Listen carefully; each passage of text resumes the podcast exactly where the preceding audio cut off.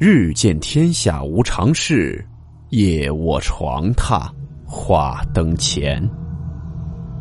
欢迎来到木鱼鬼话。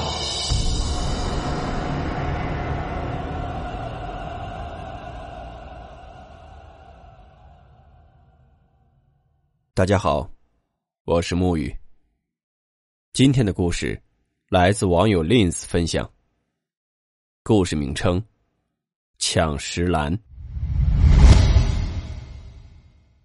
温馨提示：本故事含有未经证实的内容和边缘化知识，部分内容超出普遍认知。如感到太过冲击自己的主观认知，请大家当做故事，理性收听。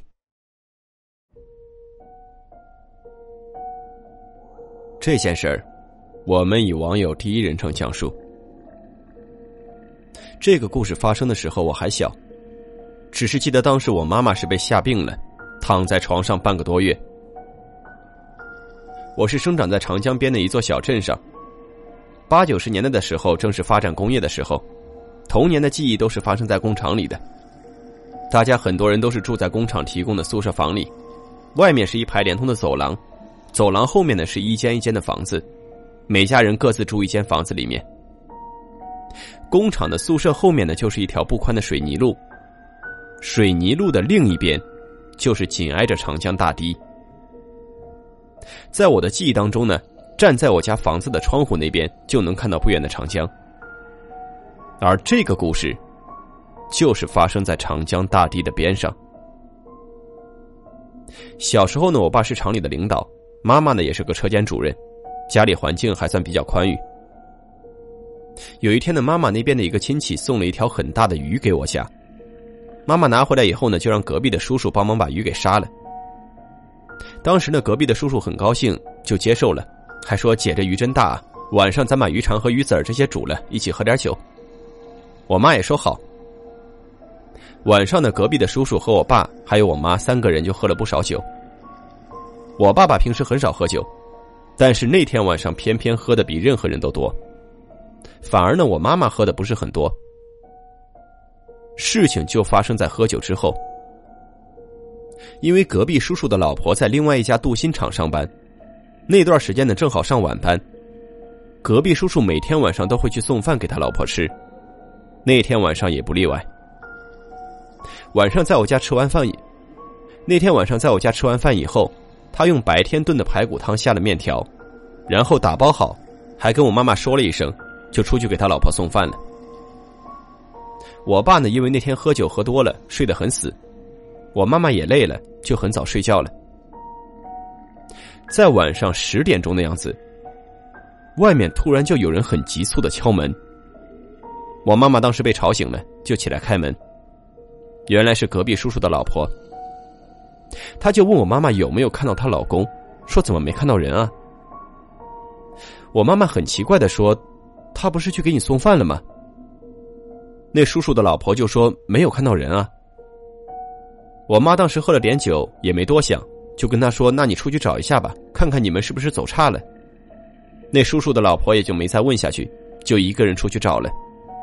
我妈妈呢也没多想，也回头睡觉去了。大概过了一个小时的时间，我妈妈又被敲门声给叫醒了，还是那叔叔的老婆。他就跟我妈妈说：“说姐，外面好黑，我好怕。”我妈这个时候清醒了一点，她也意识到都已经十一点半了，还没回来，是不是在外面出了什么事儿了？她本来呢是想叫我爸一起出去找的，但是喊了我爸几声喊不醒，可能是酒喝太多了，睡得太沉。没办法，所以就他们两个女人出去找了，因为隔壁叔叔的老婆上班的地方。正好是从江堤那边一直走到头，然后下来就到了，所以他经常是走那段路去给他老婆送饭。我妈妈就和隔壁叔叔的老婆沿着江堤一直走过去寻找，但是一无所获。找了一圈以后呢，当时已经是十二点半了，四周死一样的沉寂。八九十年代没有现在那么多夜生活，甚至电视都很少，很多人累了一天，很早就会睡觉。拿我妈妈的话说，她的胆子还比较大，再加上喝了点酒，不是他坚持再去江堤的另一头找找的话，隔壁那个叔叔当天就死定了。话说，在去隔壁叔叔老婆上班的那个镀锌厂的那段路找不到后，我妈妈就说：“那就反方向去看看吧。”两个女人呢，就在一个严冬的大半夜，朝着江堤的另一个方向去寻找。沿江堤反方向走了不知道多久，反正很远的一个地方，我妈妈忽然就听到一个人微弱的叫喊声。据我妈说，是类似那种“哎呦哎呦”的呻吟声。我妈说，当时这种声音是很瘆人的，听的人毛骨悚然。我妈以为自己听错了。还问隔壁叔叔的老婆说有没有听到有人在叫的声音？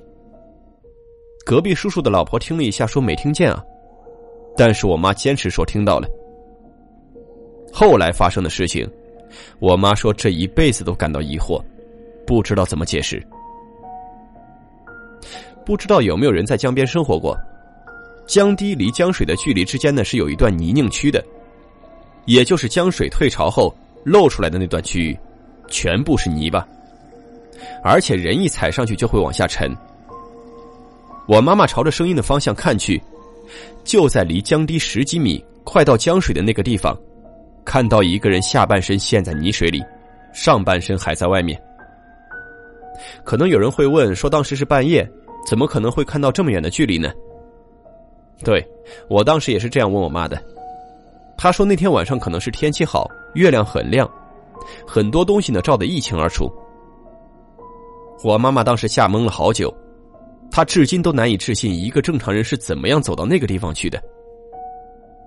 不过我要跟大家说的是，据我妈说，那个地方确实是有一根很小的铁的抽水管子，可以延伸到隔壁叔叔当时深陷的地方。但是据我妈说，正常人根本就不敢从那根管子过去，因为那管子是圆的，而且不大，一旦掉下去就会沉到泥巴里面起不来。而且当时是一个冬天，谁没事会深更半夜去爬那根管子啊？我妈和隔壁叔叔的老婆看到他以后，我妈不敢从那根管子过去看到底什么情况。后来据我妈说，亲人总归是亲人，虽然这隔壁婶婶的胆子没有妈大，但还是这隔壁的婶婶一个人爬过去了，去拉她老公，但是根本拉不动，已经半个身子陷在泥巴里了，而且当时是冬天。人都快冻僵了，并且人是不清醒的。据隔壁婶婶说，她老公当时是两只腿被挂在了一根不知道是什么用的电缆给挂住了，要不然当时整个身子早就被陷到泥巴里去了。后来呢，是我妈妈回去厂里叫了四个男人过来帮忙拉人。刚开始呢找不到方法，你要知道全都是泥巴地，四个男人慢慢从一根小水管爬过去，根本找不到着力点。听说后来又回厂里找来四个大澡盆子，一个人站在一个盆子里，才把隔壁叔叔从泥巴里合力给拉出来了。那天晚上的事情就算是过去了，这事情也确实是挺蹊跷的。我妈妈那天晚上也确实吓得够呛，但是真正被吓病的，不是这个原因，是被后来隔壁那个叔叔说的话，还有他老婆说的话，给吓病了一个多月。隔壁那个叔叔第二天醒来后说：“那天他在我家和我爸妈喝完酒以后，准备好排骨面，用个篮子装好后，就从江堤上面往他老婆的工厂那边走。他说他是清醒的。那时候他还看了看表，是七点多钟。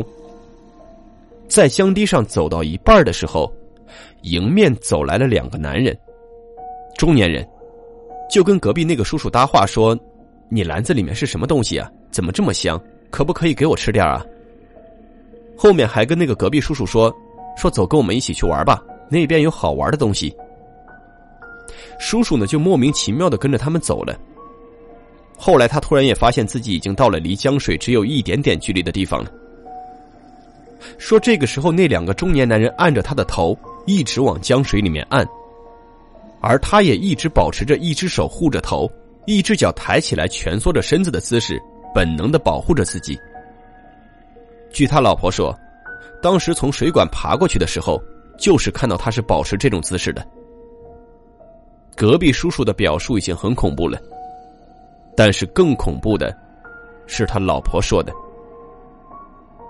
他老婆第二天说，前天晚上第一次来找我妈的时候，我妈妈叫他自己去找找。他本来自己一个人出去找了，也是沿着江堤去找她老公。但是走了没多久，他发现有一个人在后面一直跟着他。因为那天月亮很大，他就偷偷的朝后面看了一眼。跟着他的那个人，是一只手抱着头，一只脚好像有点瘸。后来对照了她老公的形容，那个人影，感觉就像是她老公被陷在泥里的样子。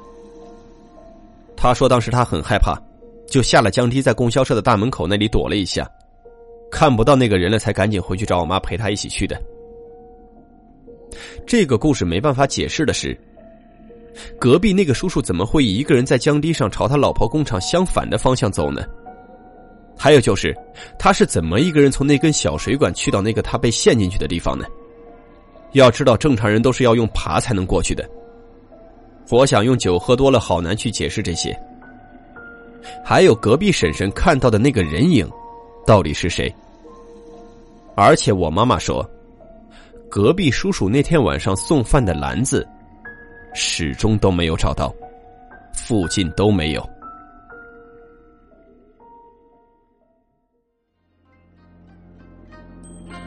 好了，我们今天的故事到此结束，祝你好梦，我们明晚见。